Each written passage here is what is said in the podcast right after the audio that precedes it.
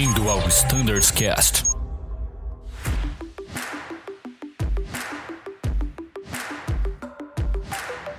Buenas, pessoal, sejam bem-vindos a mais um episódio do nosso Standards Cast. Meu nome é Mirella, eu faço parte do time de Flight Standards e hoje nós estamos aqui para falar sobre a RST Delta para a frota do Boeing, o nosso amado 737.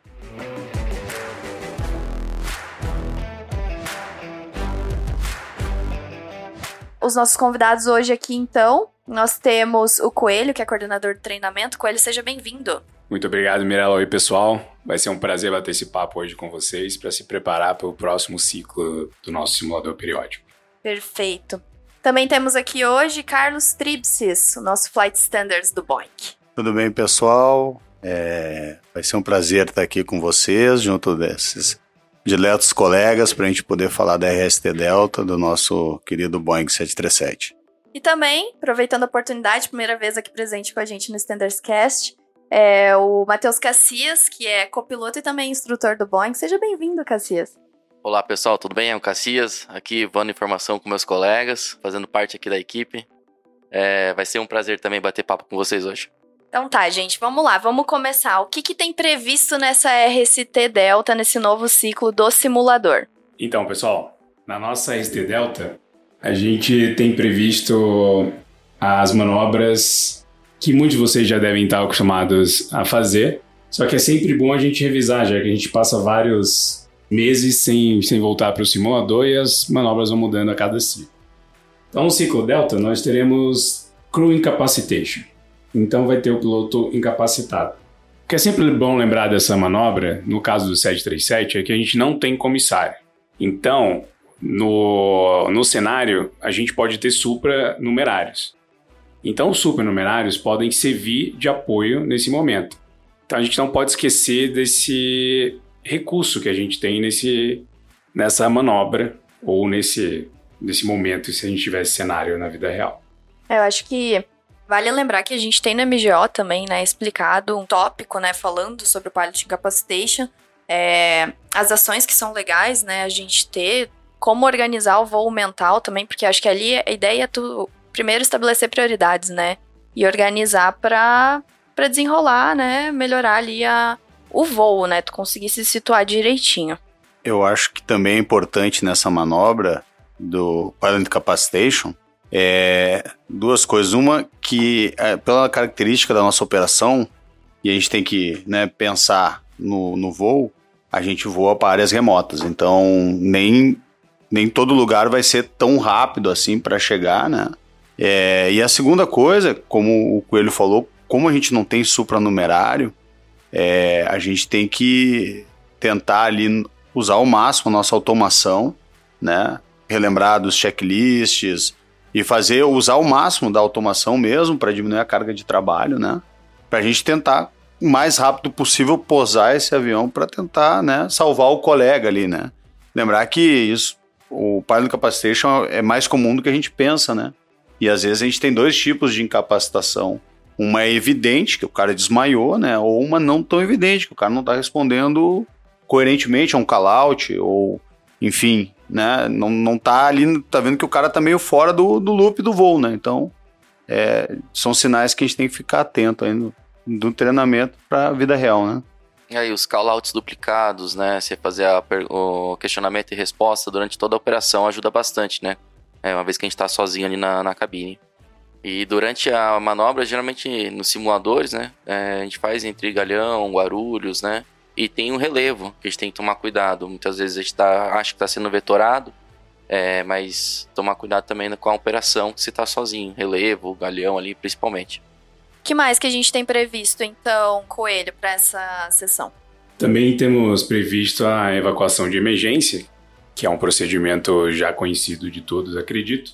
E a partir disso, eu queria trazer o Engine Fire Underground, que foi um checklist novo feito pela Boeing, justamente para cobrir esse tipo de situação que porventura venha a necessitar da evacuação. Então, o Engine Fire Underground realmente é previsto somente uma garrafa ser, ser disparada, porque a fabricante considera que a segunda garrafa não foi feita para apagar o fogo que a primeira não conseguiu. Ela é feita somente por uma questão de redundância.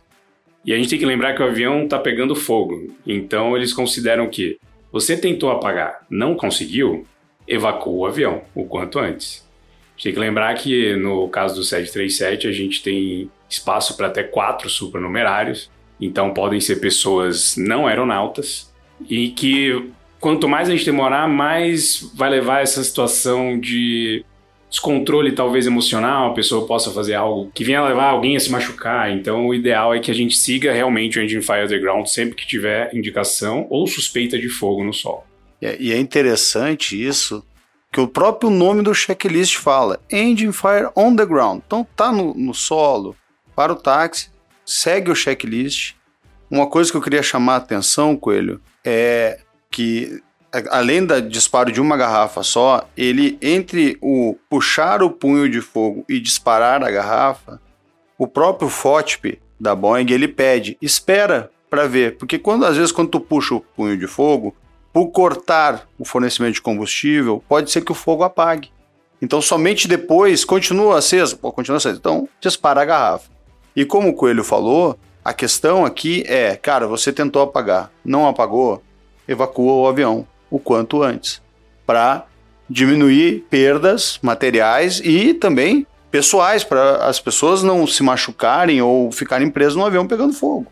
Né? Então, a questão da fabricante é essa: é, é, é, às vezes a gente vê relutância do pessoal em aceitar esse novo checklist, principalmente quem já voa Boeing há muito tempo, mas esse FOTP está aí desde 2021. Então, é importante ler chegar estudado na sessão e fazer, como o Coelho falou, é um, um disparo só. E aí já parte pro. Não apagou o fogo, já parte para evacuar esse checklist. Legal. Tô vendo aqui também que a gente tem algumas manobras que se repetem em todo o periódico, né? Que é, por exemplo, o stall, né? A manobra de TCAS, tem o wind shear e também tem o, o TAWS, né? Que é no, no Boeing. No, no Embraer a gente chama de EGPWS. É, essas são manobras que eu acho que deve, deve ser mais comum, mas que estão presentes de novo, né? É, o. Começando pelo stall, e a gente pode levar para todas elas, lembrar que a gente tem uma forma coordenada de fazer. Então é sempre bom a gente rever os callouts, estar com eles na ponta da língua, para que a coordenação entre a dupla aconteça de forma mais eficiente possível. No caso do, do stall, a gente tem que lembrar o seguinte: é, a reação da aeronave é diferente em stall de baixa e stall de alta. Então a, a, a, dinâmica da manobra muda bastante. As ações são as mesmas, mas por causa desse, desse ar mais rarefeito, a resposta do avião é muito diferente. Então a gente tem que estar muito esperto quanto a isso. É, do caso de wind shear, bom, a gente sempre tem que tentar evitar e lembrar que no nosso, nosso FCTM, e também através do OPT a gente tem a seleção de wind. Então a gente seleciona ali no, no OPT, se suspeitar de wind a gente tem ali e aquela regra de usar a VR maior para você sair com maior energia, caso você não tenha wind durante a corrida de decolagem. É, e é importante no wind Coelho, é, primeiro, que nem você falou, selecionar no nosso APT a opção wind. Ele já vai ter um extrato ali do FCTM explicando para o aviador né, as ações que têm que ser feitas, né? E lembrar que é, se eu encontrar uma wind shear após a V1, mesmo que eu não chegue na VR, eu vou rodar o avião faltando 2 mil pés para acabar a pista, tá? E vou tentar sair daquela forma ali mesmo, tá? Então isso ele explica ali, é uma manobra bem chatinha de se fazer, né? E lembrar também que não só o pilot flying está fazendo a manobra, ele pode, no caso do wind shear, vir com as duas mãos no manche para rodar e puxar para o pitch 15 e pedir para o colega setar a potência. Né? Então, essas alternativas a gente tem. Se for um go around, lembrar que eu tenho o primeiro toga e o segundo toga ele vai dar aquele a mais, né? No caso de wind shear. Então, é, essas coisinhas que a gente sabe que é do dia a dia, mas por não está uh, fazendo isso, graças a Deus, né, todo dia, tendo que fugir de wind enfim, é, é bom dar uma relembrada para a gente estar tá com os procedimentos na, na, ponta da língua ali na hora de fazer, né? É, falando em manobra chatinha, realmente o stall para mim, eu que vim no, do Embraer, né, achava o stall uma manobra tranquila, até no simulador do Embraer. É, já no 37 tem uma dificuldade maior, né? É um avião que vai perder mais altitude, que ele vai ter uma, uma potência mais elevada, é, necessitando a trimagem, né? E, geralmente, quando a gente dá. É, acontece a manobra de stall, a aeronave está trimando para uma aeronave inferior. Uma vez que você dá a potência, ela está trimada para essa velocidade inferior. É, então a tendência é de dar um pitch muito elevado, para cuidar para não cair no segundo stall, né, durante a manobra. Exatamente, pessoal. É, só falando do TICAS, o TICAS é muito importante, cada vez mais a gente está numa terminal São Paulo com uma quantidade elevada de aeronaves, então a gente tem que estar muito esperto quanto à manobra TICAS, porque pode acontecer com qualquer um hoje em dia. É, e o TICAS é legal também relembrar que lá no simulador que a gente usa em Sanford, é um pouquinho diferente da nossa aeronave real, né? Isso tem no briefing, né? Mas é, é bom é, o pessoal se lembrar disso, até para. A gente tem novos tripulantes no avião, né? Então, se eles estiverem por um acaso fazendo já a sua primeira revalidação, enfim, no ciclo Delta, eles saberem que é um pouquinho diferente do que a gente encontra na nossa aeronave. Legal. Eu acho que só faltou falar um pouquinho sobre o upset mesmo, né? É, o upset recovery é muito importante para treinar a reação do, dos pilotos. O Startle Effect, o, a melhor forma de você combater é treinando. Uma vez que você já viu isso acontecer várias vezes, você não se assusta mais. Então, Upset Recovery, todo o treinamento baseado é nisso, é que você não tenha esse susto para que você possa entender o que está acontecendo e recuperar da maneira mais segura possível. E eu acho fundamental também a questão no upset recovery é a gente treinar ele com, com referências visuais é muito legal, mas se tiver IMC é muito mais difícil. Então o camarada tem que confiar nos instrumentos.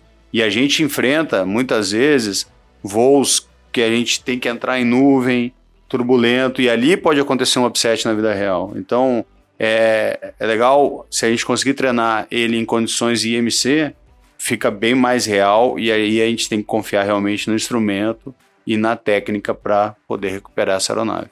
Com certeza. Bom, o que mais que é previsto, gente? Vai ter monomotor? ah, com certeza. essa não pode faltar. É. O que é esperado aí do, do nosso grupo de pilotos em relação a essa manobra? É bom lembrar que no caso de engine failure do 37, a gente não tem memory items, então, de novo, voar, navegar e comunicar é a parte mais importante. Lembrando que muitas vezes a gente sai com 99% das vezes a gente decola bleeds off. Então tem que lembrar que o APU bleed only vai ser um supplementary procedure. Dessa forma a gente só desfaz ele a 1500 pés acima ou acima da, da elevação mais alta.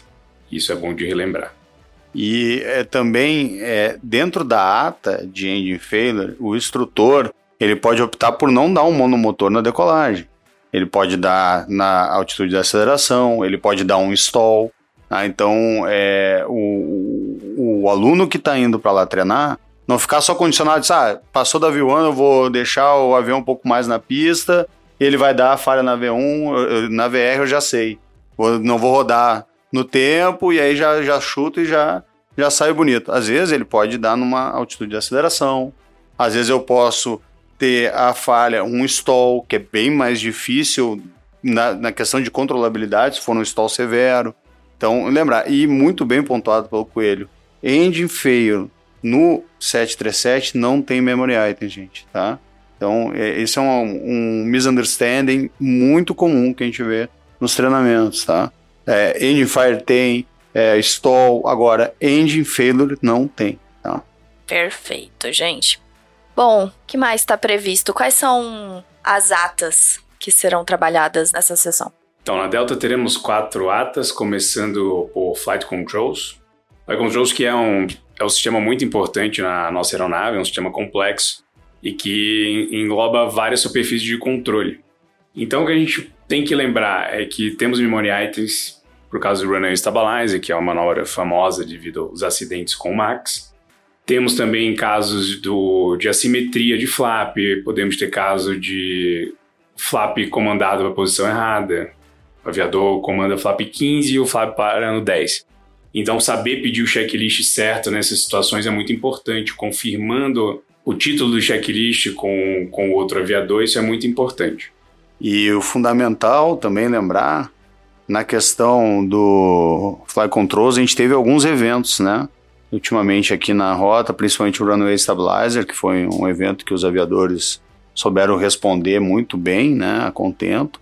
E a questão do flap também, que às vezes a gente não tem aviso, né? Então a gente tem que, tem que ficar ligado na simetria, tem que ficar ligado no split dos flaps, né? Que a nossa aeronave, por ser de uma geração uh, passada, não tão moderna como as outras aeronaves da Azul, ela não tem EICAS, ela não tem ECAN. Então a gente tem que saber interpretar o sistema, tem que saber ver o que está sendo colocado ali para o aviador, né? Então isso é muito importante também. Muito legal. Então falamos de Fly Controls. Qual que é a próxima ata? São quatro atas no total, Isso. né? A próxima ata vai ser de Ice and Rain Protection. Bom de lembrar como funciona esse sistema. A gente tem o Engine de Ice e o Wing de Ice. E lembrar que nessa ca... no caso também do gelo, o instrutor ele pode optar por daqui a pouco dar uma pane de airspeed unreliable, né? Que congelou ali o, a tomada, o tubo de pitot e aí você entra numa situação de, de airspeed unreliable. Então, é, saber que dos memory items, ficar atento, né? Porque isso é um cenário plausível, né? De, de ser feito, né? É, e relembrar o sistema, né? Lembrando que o Wing Anti-Ice necessita da bleed e Engine Anti-Ice não. Ou até mesmo conjugar com Fly Controls, né? Que a gente estava comentando anteriormente. É, pre, é, prender algum comando de voo, né? É, não sei se é previsto também na, pelo instrutor. Legal.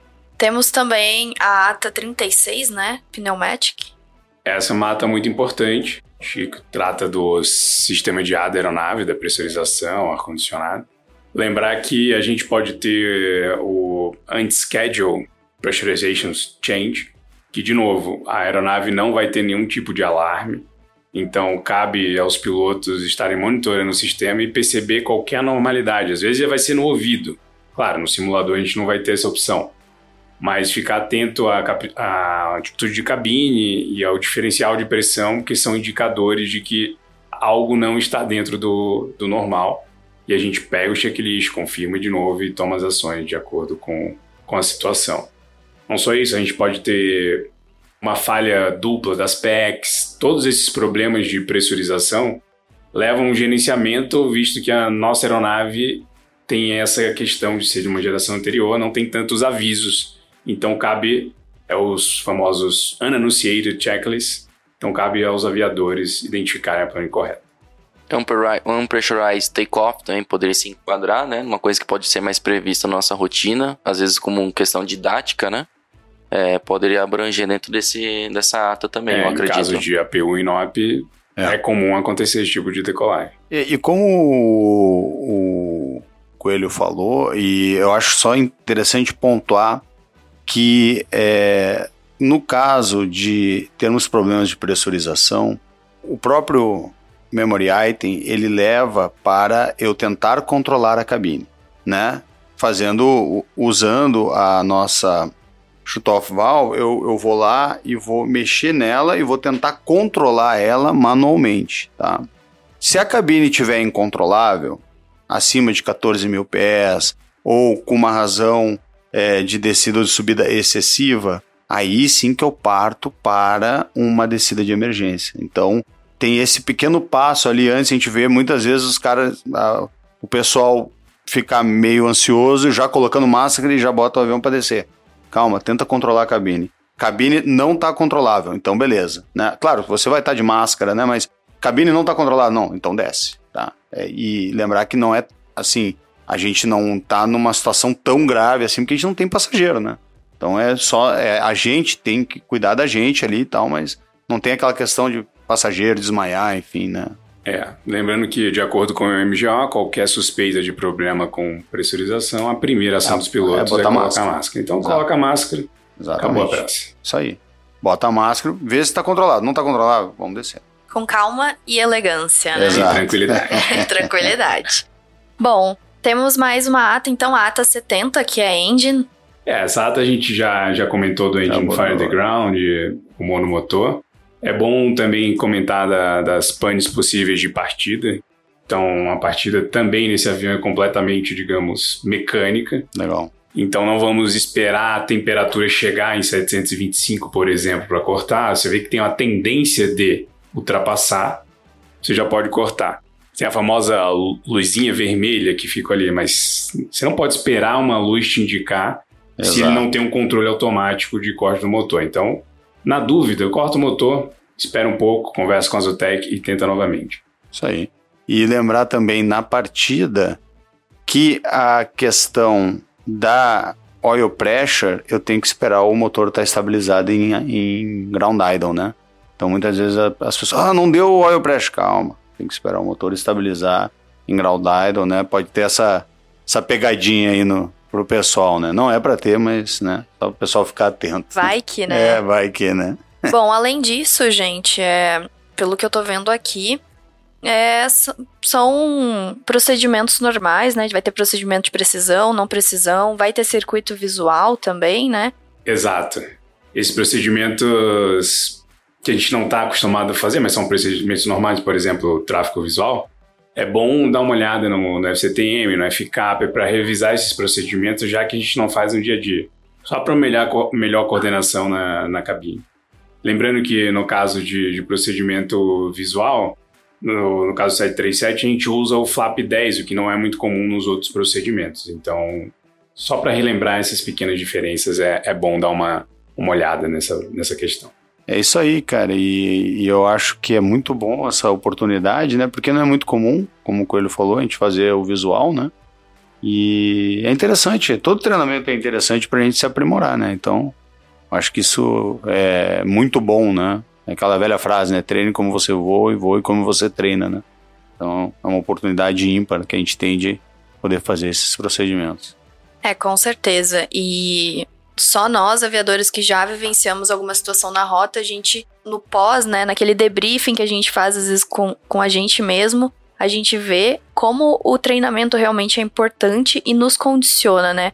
É, as situações que eu, por exemplo, vivi é, no voo, eu vejo que muitas das vezes eu fiz, vamos botar entre aspas, de forma automática, mas é, na verdade eu tava fazendo porque eu já estava condicionada Exatamente. treinada, né? Então, é quando tu vê, tu fez é, conforme é previsto mesmo, então o treinamento realmente é muito importante. Gente, é, tem mais alguma coisa que vocês acham relevante a gente trazer aqui, lembrar o grupo de pilotos, alguma consideração? Bom, eu acho que é o que vocês se- disseram é aproveitar esse momento para treinar mesmo. O simulador não é um bicho de sete cabeças, nem nunca vai ser. Óbvio, existe, exige uma preparação do piloto, mas está ali também para ser instruído. Tanto é que ele é chamado de aluno piloto e não só de piloto. Então aproveitem o momento. Nosso time de instrutores é extremamente preparado e qualificado. Então se preparem e aprendam o máximo que conseguirem, porque a gente sabe que toda vez que a gente senta lá é um aprendizado novo. E eu acho que é importante também ressaltar que a gente tá com uma equipe trabalhando dioturnamente aqui, então o Coelho como coordenador de treinamento, o Cassias agora como um instrutor de solo, né? A gente tem os nossos instrutores e examinadores de rota, a gente faz encontros regulares, eu que estou no Fly Standard. Então a gente tenta dar todo o suporte pro pessoal da rota, tá? E, pessoal, tô com dúvida, é, não, não achei legal isso aqui. A gente tá aqui para aceitar sugestões, a gente está aqui para evoluir, a gente está aqui para cada vez melhorar a nossa frota, né? Dentro do padrão das Azul Linhas Aéreas. Então, isso é muito importante ressaltar porque a gente faz um trabalho é, de dedicação para chegar no nível de treinamento que a gente está hoje. Então, para o pessoal ir lá, aproveitar a sessão e poder ter um bom treinamento e se aperfeiçoar. Eu acho que a palavra é essa. É voltar lá do treinamento melhor do que foi, né? para a gente cada vez mais ter mais segurança operacional e elevar o nosso padrão. E como padrão também, né, é tentar adiantar o estudo dos sistemas antes da, do simulador, né? para a sessão do simulador focar mais na manobra. Por exemplo, como a gente vai ter em Flight Controls, é um sistema muito interessante para estudar antes das sessões, para saber o que está acontecendo com a aeronave, né? E o Memory Items é, estar mais decorado, assim, sabendo o procedimento do Memory Items para facilitar durante o treinamento, né? Não ficar algo acrescentar além da manobra, um feedback do instrutor ou estudo em si na, no simulador ser algo mais aproveitado. É o preparo, né, Isso. sessão. Com certeza faz toda a diferença. Bom, gente, eu acho que a gente pode finalizar aqui o episódio, né? Agradeço muito a participação de vocês. É, tenho certeza que vai agregar muito pro grupo. E espero encontrá-los novamente aqui é, num próximo episódio. Então, muito obrigada pela participação. Obrigado a você, Mirella. Pessoal, um excelente treinamento e até a próxima. Muito obrigado e foi um prazer estar aqui com vocês hoje. Até a próxima. Prazer, um abraço a todos, um bom treinamento a todos. Obrigado, Mirella, Coelho e Cassias.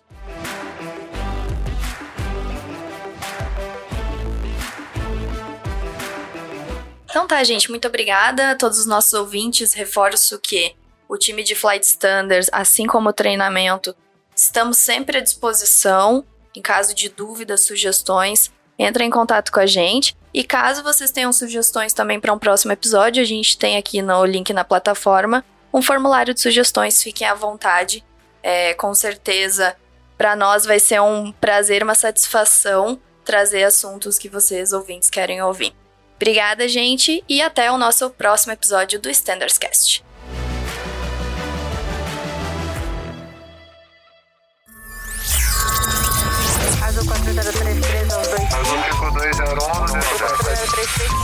Você ouviu ao Standards Cast.